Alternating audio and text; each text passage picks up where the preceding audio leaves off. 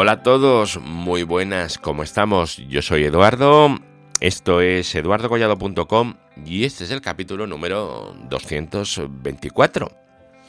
Hoy un capítulo un poquito raro porque voy a hablaros de entornos virtuales en Python, ¿vale? Diréis, ¿y esto qué tiene que ver con las redes o con los sistemas o pues tiene muchísimo, muchísimo, muchísimo que ver, de verdad. No, no os imagináis. Y tiene tanto que ver que es que sin esto vais a tener serios problemas para instalaros scripts de otros. ¿Y por qué necesitáis instalaros scripts de otros? Bueno, pues porque os lo podéis programar todo vosotros o podéis utilizar programitas que hayan escrito otros y que a vosotros os puedan servir. Bueno, si os dais cuenta, estoy un poquito afónico. Vale, tampoco es una barbaridad, pero esta semana he estado muy, muy afónico estos días. Y como he estado muy, muy, muy afónico, pues no podía ni hablar por teléfono. Así que me he dedicado a hacer programitas para automatizarme cositas en, en el trabajo. Y luego, además de hacer eso, pues bueno, pues me he hecho un par de scripts.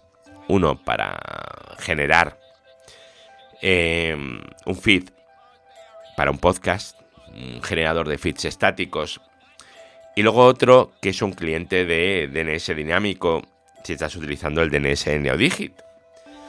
¿Por qué estas necesidades? Pues veréis, la del DNS dinámico es muy sencillo, porque yo tengo una IP dinámica que va cambiando y necesitaba que eso se actualizara constantemente contra mi servidor de DNS. Porque yo tengo un subdominio .eduardogollado.com apuntando a mi casa y cuando la IP de mi casa cambia, pues eso quiero que cambie solo. ¿Podía utilizar servicios de DNS dinámico, el noip.org o lo que sea? Sí, pero a ver, si tengo un dominio, que es el que uso para mis cosas, ¿por qué voy a utilizar un dominio de un tercero que encima no controlo yo. Imagínate que ese tercero decide no renovarlo más. Yo pierdo todo lo que tenga ahí puesto. Así que no, no me pareció buena idea y me pareció mejor idea programarme yo mismo mi cliente de DNS dinámico. Y el otro que me he hecho y que también he publicado aquí en GitHub es el generador de, de RSS para podcast. También, ¿por qué? ¿Cómo surge esta necesidad? Pues veréis, hay gente que aloja sus podcasts en GitHub o que aloja sus podcasts en alojamientos estáticos, sitios donde no tienen ni PHP ni MySQL. Qué atraso diréis, ¿no? Bueno, qué atraso o no, ¿vale? Porque un sitio que solo tenga HTML pues eh, no va a ejecutar nada, no vas a tener ningún problema de vulnerabilidad. El único problema que puedes tener es que te roben la password del FTP. Ya está, poco más. Es que no, no puedes tener ningún problema más, ¿no? Tu código no puede fallar por ningún sitio. Y luego además, eh, los alojamientos estáticos tienen una ventaja es que son muy baratos, pero muy, muy, muy baratos, ¿vale? Una barbaridad de baratos. Son tan baratos que es que no compensa hacerse ningún invento.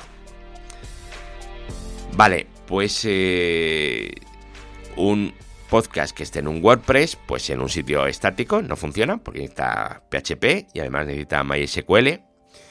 Eh, hay más eh, CMS de podcast que como mínimo necesitan PHP. Y es una forma de tenerlo en tu, em, en tu dominio. Porque si utilizas el feed de Evox, de Spreaker o de vete a saber quién, pues bueno, pues al final estás vendido. Porque no eres tú el que lo controla, sino que es otro. Pero bueno, eso va a gustos. Bueno, pues esas eran las dos necesidades que he intentado cubrir estos días y que bueno, a ver, mm, están cubiertas de aquella manera en unos scripts súper sencillitos, sin control de errores, o sea, unos scripts para poder correr tranquilamente en casa. Bueno, si os interesa que os hable de ello, de cómo instalarlos, qué es el control de versiones en Python y todo este tipo de cosas, pues eh, quedaros un ratito. Así que vamos para allá. Redes, hosting, tecnología, eduardocollado.com. Bueno, pues ya, ya estamos para, para empezar. Lo primero que necesitamos, ¿qué es? Bueno, lo primero que necesitamos es encontrar el software que queremos instalarnos. Si este es el caso del software que queremos, estos dos scripts, porque a lo mejor queremos poner nuestro feed mm, del, del podcast de forma estática en una Raspberry Pi que tenemos en casa, por ejemplo, y queremos que se actualice el DNS de, de, nuestra, de nuestra casa, pues estos dos scripts nos vienen al pelo. Lo primero es dónde encontrar esto. Pues veréis, todos estos scripts o software mucho más sofisticado, ¿vale? Eh, pues lo tenéis en GitHub. Por ejemplo, yo que sé, software más sofisticado, por ejemplo, tenéis eh, Calibre. El software para la gestión de los ebooks, por ejemplo. Bueno, pues esto está en Calibre y digo, está en GitHub. En GitHub realmente está, está todo o casi todo, lo que es software libre al menos.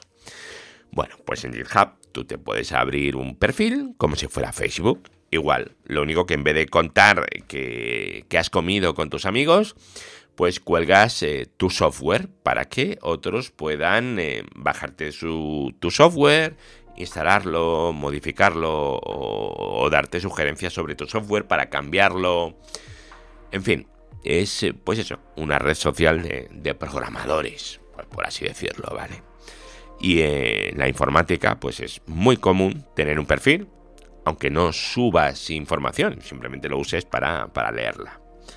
Bueno, pues yo aquí tenía un par de repositorios muy viejos que me los he cargado y he dejado estos dos que os digo. ¿Cuál es mi perfil? Pues github.com barra educollado. Bueno, pues entráis ahí ahí tenéis eh, mis contribuciones, que se llaman, que ahora mismo se resume a dos repositorios, que son estos dos scripts que os he contado. Vale, pues vamos a ver, lo primero que queremos hacer es bajarnos esto. ¿Cómo se baja esto?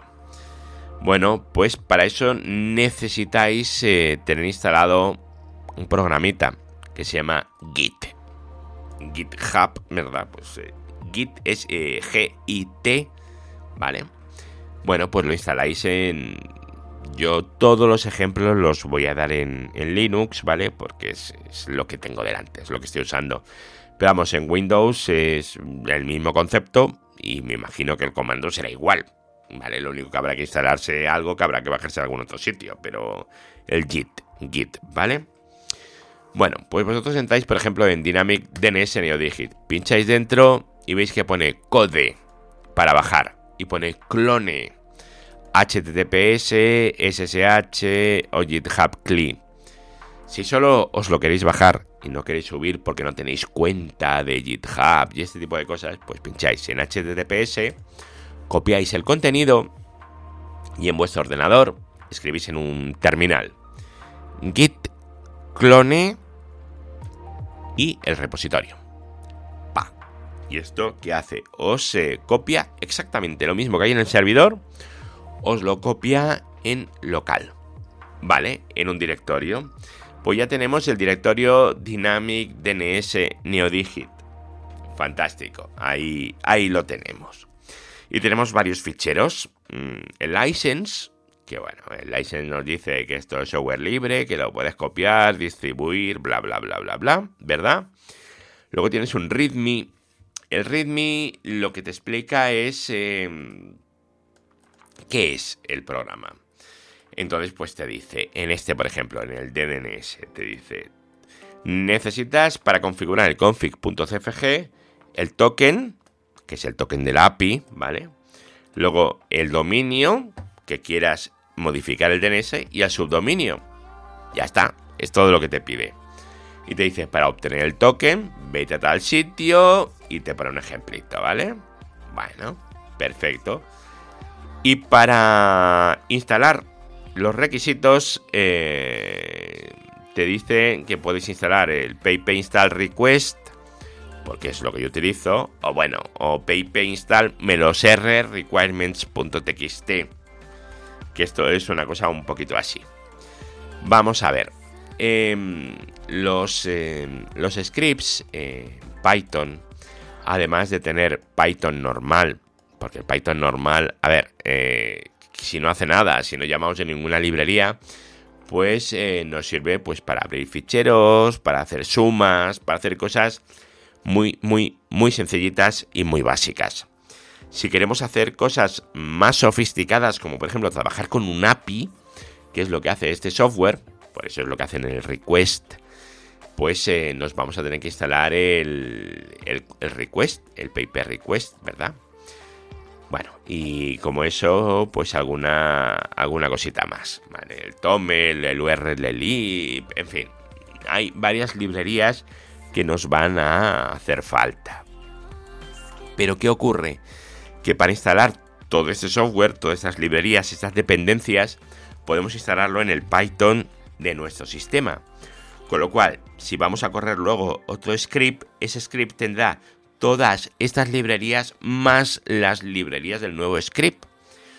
Conclusión, después de correr 30, 40, 50 scripts, vamos a tener cientos de librerías.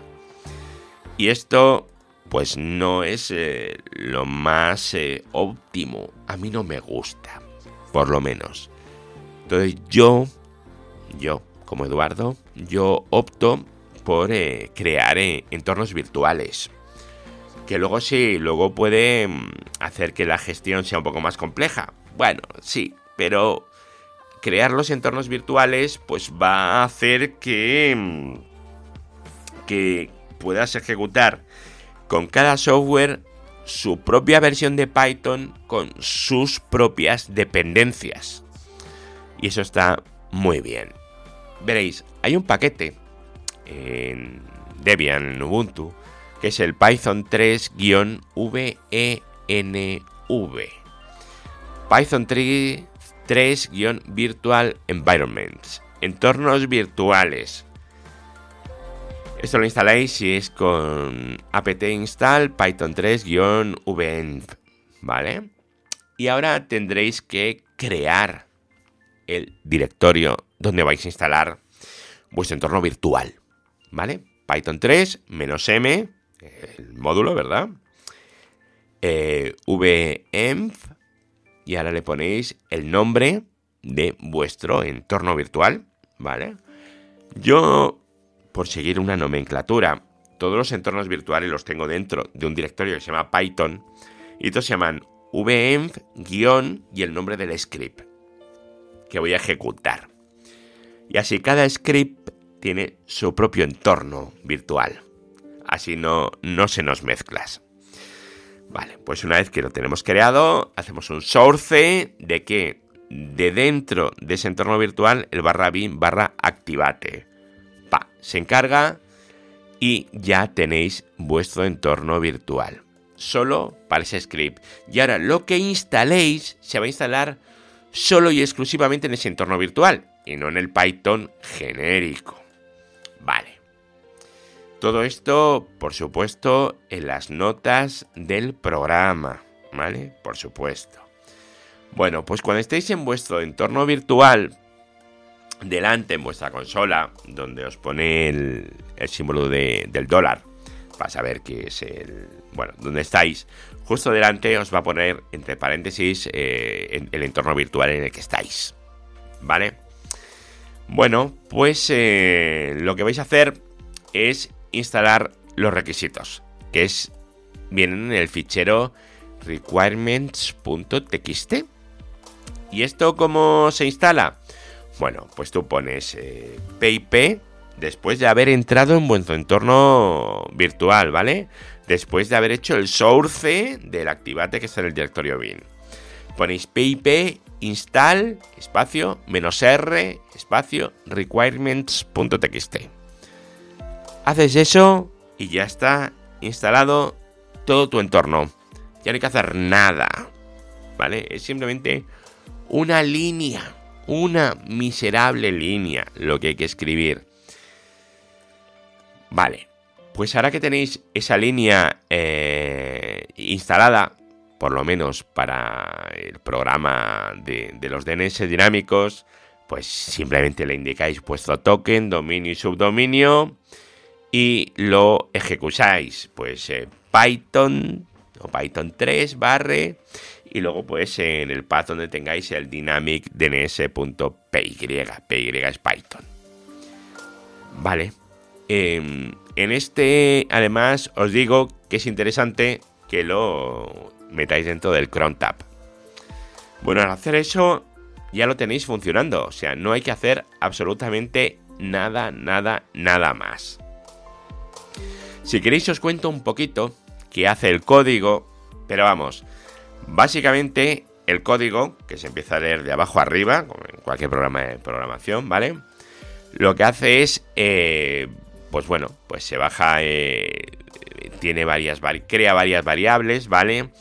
Una es eh, dime qué IP tengo yo, cuál es mi dominio, cuál es el dominio, ¿vale? Y, y, tenemos que hacer un request de la zona, ¿vale? De la zona de DNS. Entonces, bueno, pues lo que hacemos es comprobar si eh, ha cambiado mi IP y si ha cambiado la modificaremos. ¿Y cómo la modificaremos?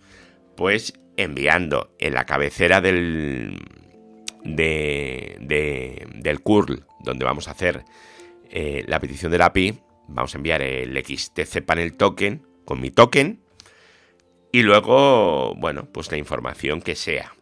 Entonces aquí tenéis las distintas funciones que serían el create registry, crear registro, actualizar IP, obtener mi IP, obtener el ID del dominio, obtener el ID del subdominio, en fin, tenéis un montón de funciones que son las necesarias para esto.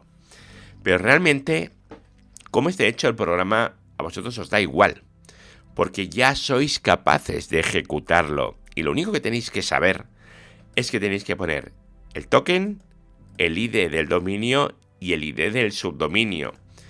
También tenéis que saber que lo suyo es que os hayáis creado un entorno virtual y cómo instalar las dependencias en el entorno virtual.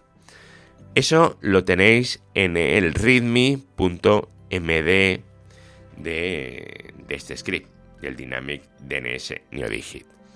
Ahora si le una pausa al audio y vais ahí y leéis el readme con esto que os he contado, pues ahora seguramente ya os suene menos extraño.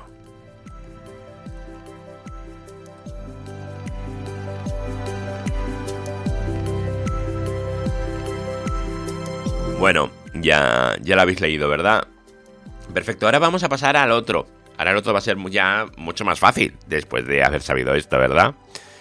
Vamos a ver ahora el script del RSS Podcast Generator.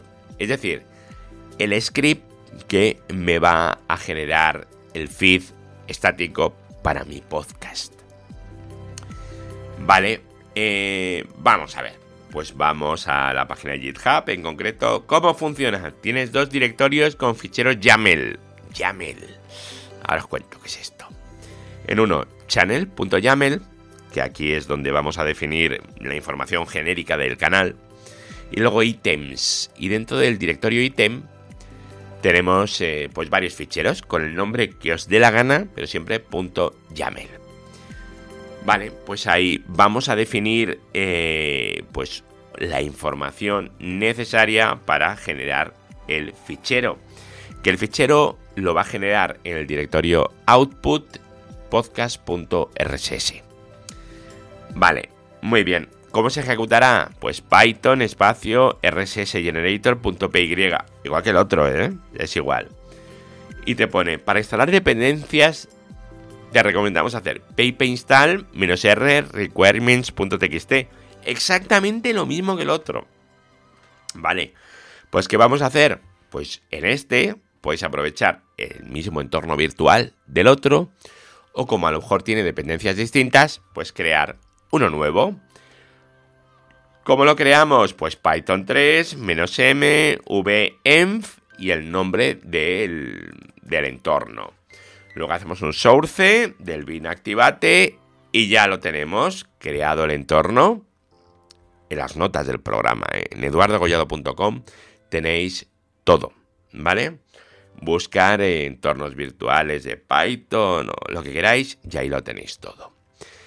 Ahora, eh, hemos, hemos hecho eso, creamos los ficheros, ¿vale? Bueno, los ficheros ya los he dejado yo creados en el repositorio. Hacemos un git clone al principio, que no os lo he dicho, pero es igual, exactamente los mismos pasos, ¿vale? Entonces, eh, simplemente en el channel YAML y en el item YAML vamos a ir generando la información. ¿Qué es eso de YAML? YAML. Bueno, pues para, para pasar información de un lado a otro, ¿vale? Serializar la información que se llama, ¿vale?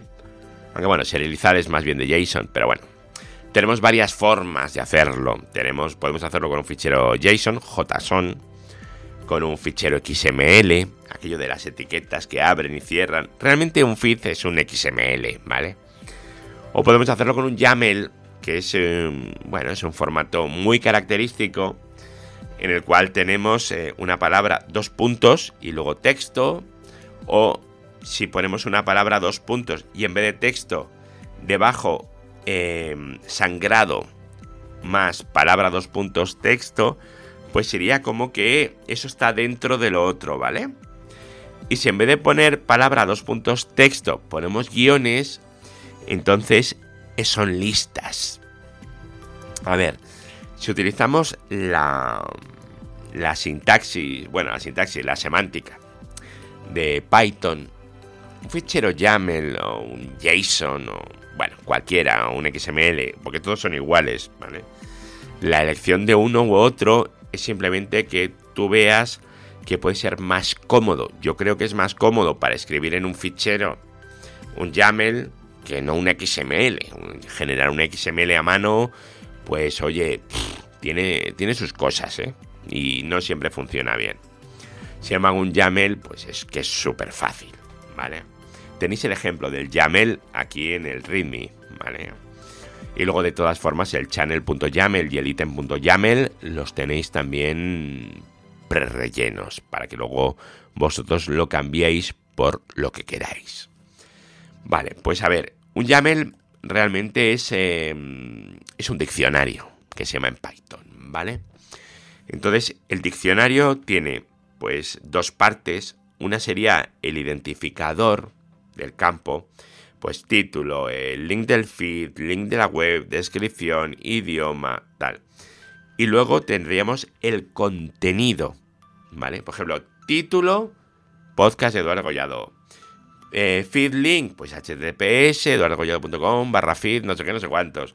Web link, eduardogollado.com. Descripción, podcast sobre eso, no sé qué, no sé cuántos. Language, ES, ¿vale? Eso es un diccionario. Pero un diccionario, el contenido puede ser o un texto u, otro diccionario, ¿verdad? Entonces, por ejemplo, tenemos la entrada iTunes. ¿Y cuál es el, el, lo que devuelve iTunes? Pues un diccionario, a su vez, que sería subtítulo, sumario, autor, explícito. Y eso, a su vez, tiene un nombre. Esto eh, ya podéis imaginarlo en dos dimensiones, ¿vale? Eh, sería como, como una cuadrícula. Pero claro, esto no se suele pintar con una matriz porque luego, por ejemplo, dentro de iTunes tendríamos Auner, sería como una tercera dimensión, ¿vale? Entonces, nombre e email, ¿vale? Y son más diccionarios. Y luego, por ejemplo, llegaríamos a la entrada de diccionario Categories, y tendríamos barra, eh, o sea, guion technology, guion news y guion education. Eso ya no es otro diccionario ni son ni es texto. Eso, son eso es una lista, una lista de elementos. En este caso es una lista de strings. Bueno, en fin, lo que os quiero comentar es que el fichero de YAML realmente es una representación directa de la estructura de datos con la que vayamos a trabajar que en este caso es, eh, es un diccionario, ¿vale? Es como vamos a crear el, el feed. Con un JSON sería exactamente igual. con un, con un XML sería exactamente igual.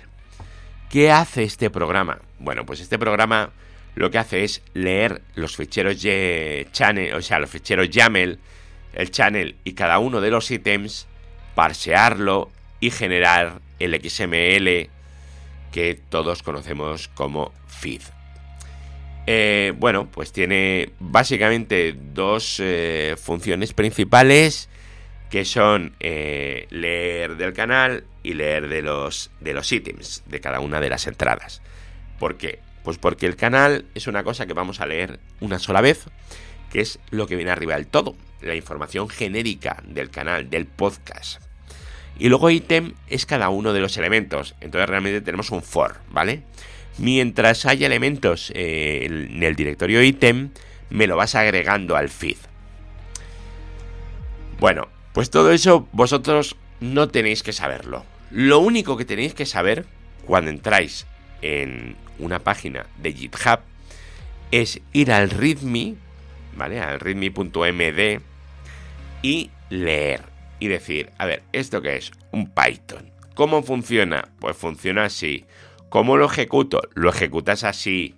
Y necesitas tener requisitos. ¿Cómo eh, cumplo los requisitos? De esta manera. Lo que sí es cierto es que necesitas saber que es un entorno virtual. Eso es totalmente cierto. Y cuando te digan pip install menos r tal, pues que tú sepas que esto es la forma de instalar las dependencias. Con lo cual realmente hay que saber un poquito. No es necesario saber programación, porque para eh, instalar Python, para instalar las dependencias o para ejecutar un fichero de Python, aquí no se ha programado nada, absolutamente nada. No hay ni una sola línea de programación. Es simplemente saber utilizar el programa Python. ¿Verdad que sabemos utilizar el LibreOffice? Pues el Python igual, lo usamos igual. Si es un SSH, lo sabemos usar. Pues esto es exactamente igual.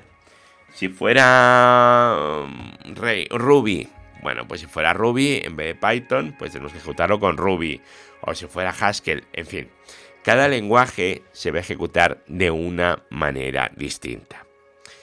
¿Por qué os insisto yo mucho con Python? Pues porque Python es maravilloso sobre todo para poder, eh, ¿cómo se dice? Para poder generar tus propios scripts de una forma relativamente fácil, ¿vale? Porque nada es trivial, pero sí menos complicado que otras cosas. Redes, hosting, tecnología, eduardocollado.com. Bueno, yo y permitirme que no me alargue más, ¿vale? Porque la voz, la voz sufre muchísimo, muchísimo con esto. Aunque bueno, voy bebiendo agua aquí, con lo que tengo aquí preparado, para poder ir humedeciendo la garganta. Pero bueno, amigos, ya os digo, simplemente es importante saber un poquitito de scripting y un poquitín de scripting no significa programar un sistema operativo, ¿vale? Simplemente la idea de hoy era que vierais que se puede eh, utilizar código que está en GitHub y ejecutarlo sin mayor problema, sin enguarrinar nuestro sistema.